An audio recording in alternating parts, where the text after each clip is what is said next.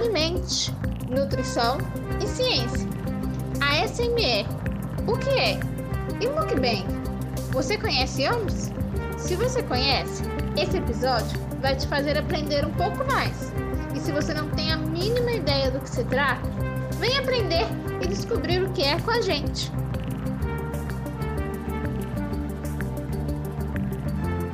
Olá, eu sou a Aline Aguiar, professora da Faculdade de Nutrição da Universidade Federal Fluminense.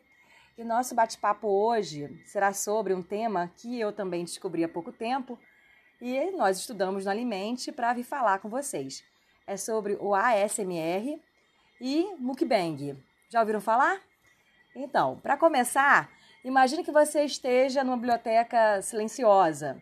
Duas pessoas atrás de você começam a sussurrar, outras estão digitando suavemente nos teclados e alguém começa a comer uma maçã ou mexer numa embalagem de algum biscoito, de algum alimento. Você olha para cima e vê que alguém é, vira delicadamente algumas páginas de livro, riscando a página. Então imaginem como são esses sons num ambiente que seria silencioso. Para muitos, e talvez até para você, essas podem ser distrações frustrantes e irritantes em um ambiente que teria que ser silencioso para alguma concentração.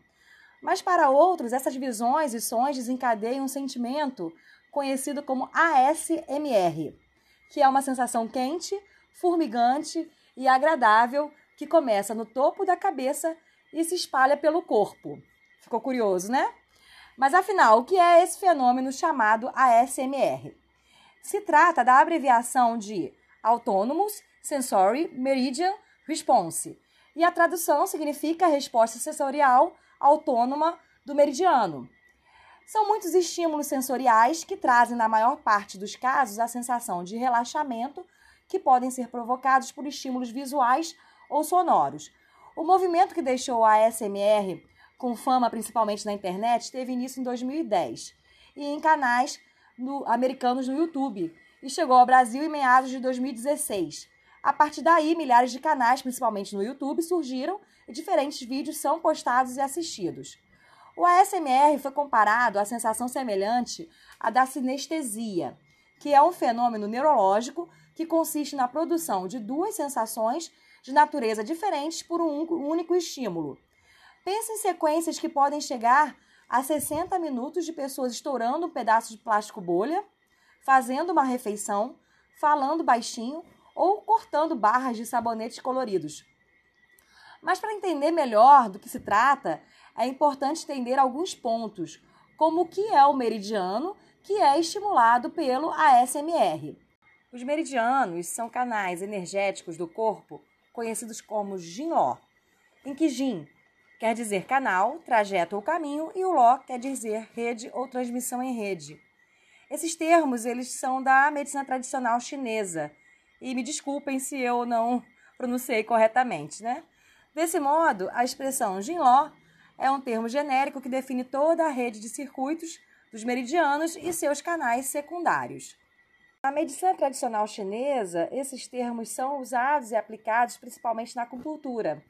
E os meridianos representam canais que conectam a superfície do corpo com os órgãos internos, sendo que estes canais têm a função de transportar energia através de todo o corpo e estimulá-los seria uma forma de promover equilíbrio para a circulação dessa energia, produzindo em alguns casos relaxamento, que é uma das principais razões das pessoas buscarem o ASMR, visto que algumas pessoas também assistem esses conteúdos como uma forma de tranquilizante, principalmente para a mente.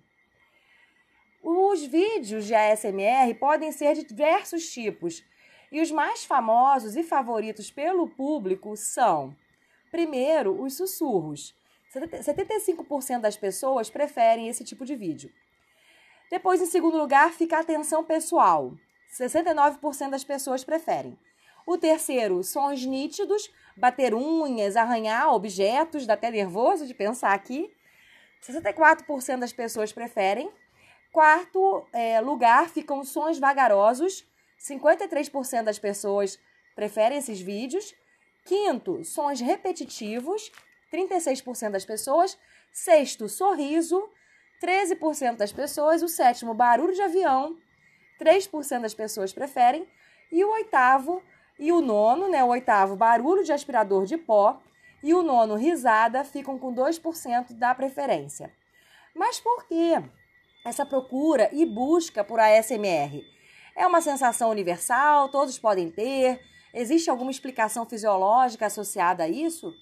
Um estudo numa universidade inglesa, Swansea, é, demonstrou que 98% das pessoas que participaram do estudo usavam a SMR para obter relaxamento, enquanto 82% usaram a SMR para ajudá-los a dormir, 70% para lidar com estresse.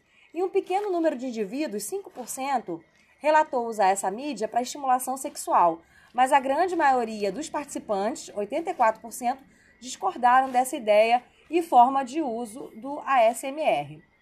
Este estudo também relatou, né, de forma geral, que algumas pessoas é, têm o, o ASMR mais facilmente do que outras, sentem essa sensação de relaxamento. Mas isso não significa que uma pessoa, ao assistir pela primeira vez um vídeo desse tipo, não consiga experimentar essa sensação. Ainda também recentemente, uma pesquisa de neuroimagem revelou diferenças de nível de traço na atividade cerebral em estado de repouso entre pessoas que experimentam a SMR e aquelas que não experimentam. Aponta esses estudos que os experimentadores do ASMR mostram conectividade funcional reduzida em regiões cerebrais ao longo do tempo, em várias áreas da rede de modo padrão, conhecido como DMN, que integra os giros angulares, cingulado posterior e o córtex pré-frontal mostrando que pessoas que utilizam e experimentam essa técnica por um tempo conseguiram reduzir a conectividade funcional em estado de repouso entre as regiões frontal, sensorial e atencional.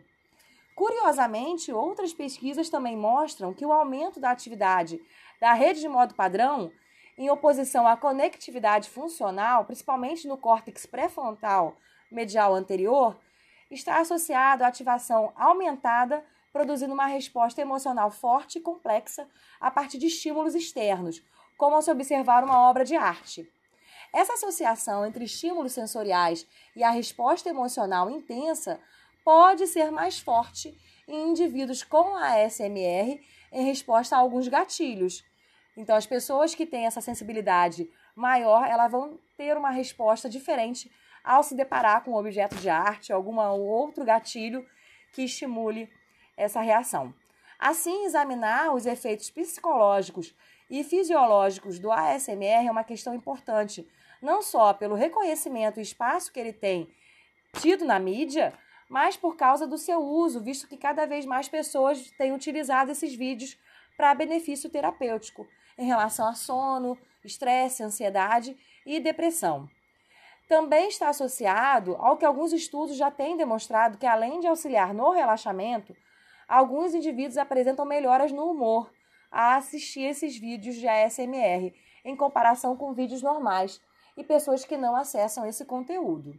É uma linha de pesquisa bem interessante aqui para se, se explorar, né? Bem legal. E sobre o mukbang?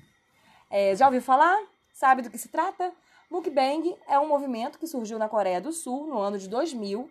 Se resume em uma apresentação virtual onde uma pessoa se, é, se grava comendo uma quantidade exorbitante de comida e esse movimento é acompanhado por milhares de pessoas em todo o mundo. E o movimento tem a intenção de levar o público a refletir sobre a comensalidade e o consumo alimentar. Então, o mukbang associa o consumo alimentar com a sensação de ASMR porque trabalha a questão do, do comer o alimento com o seu som, seu barulho, é, sua deglutição, mastigação, é, o molho, o barulho do molho quando está é, na boca, né, naquele, naquela sensação de, de comer. E o movimento tem se tornado mais conhecido através das mídias sociais, como o YouTube, onde as pessoas alcançam milhões de visualizações em seus vídeos de mukbang. A representatividade do movimento tem alcançado esferas cada vez maiores, inclusive na série distribuída pela Prime Video chamada Eu Sei o que Vocês Fizeram no verão passado. A personagem Margot é uma influencer digital com descendência asiática e, em momentos de estresse, ela faz transmissões em seu perfil nas redes sociais, onde come compulsivamente uma grande quantidade de comida. Bem, o conceito de comensalidade nada mais é do que o ato de compartilhar um alimento ou dividir um momento de refeição com alguém, sendo considerado por Bachelor, em 95, como uma prática de sociabilidade. Resumindo, a comensalidade traz união, afeto, respeito entre a sociedade, sendo base para as próprias famílias. A globalização, a internet e os meios de tecnologia, como smartphones e aplicativos, trouxeram a divulgação instantânea e acessível de informações. Quando lembramos de séculos passados, aí o século XIX, os hábitos alimentares tiveram uma grande mudança e as refeições passaram a ser solitárias e com baixo valor nutricional, limitando assim o momento de compartilhamento e comensalidade ao fim de semana, dando um boom para o crescimento em grande escala de fast foods e serviços de alimentação rápidos e práticos.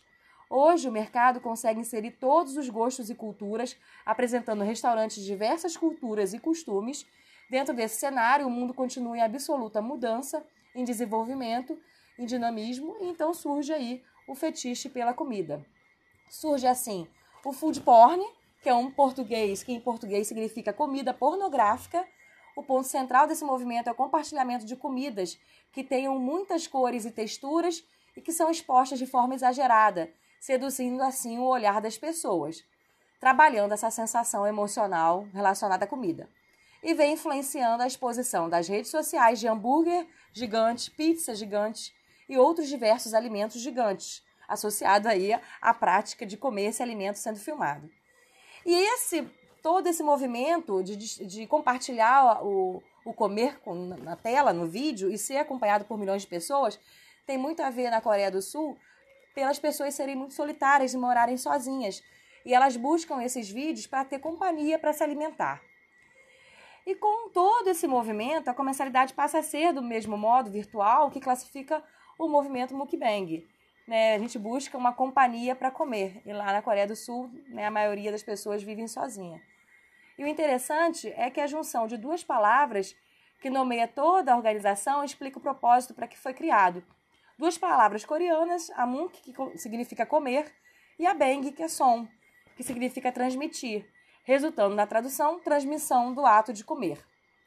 Nos dias de hoje, o movimento mukbang já se espalhou por todo o mundo, sendo mais divulgado nas plataformas do YouTube e Instagram, e teve só entre os anos 2017 e 2018 um crescimento de 85 milhões para 128 milhões de visualizações só no YouTube é uma linha também interessante de se estudar, né? Até que ponto é, esses movimentos também estimulam transtornos alimentares, né? Pessoas que têm transtorno buscam esses vídeos para compartilhar aí é, o comer compulsivo ou também para se satisfazer emocionalmente vendo alguém comendo e estimular a restrição alimentar.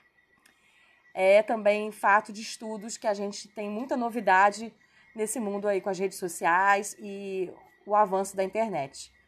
E aí, o que, que você acha sobre esses dois movimentos? Né? Falamos do ASMR, do Mukbang, né? os dois associados. Já conhecia, ficou mais curioso ou curiosa, acha que pode ser uma nova forma de pensar em alimentação e neurociência.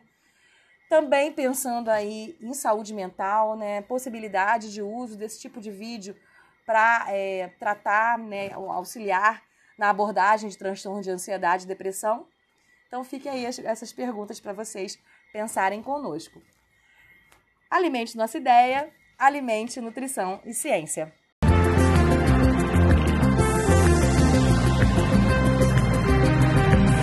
Encerramos então o episódio dessa semana. Muito obrigada por alimentar nossas ideias. Esperamos que você tenha gostado desse episódio e que compartilhe com os amigos.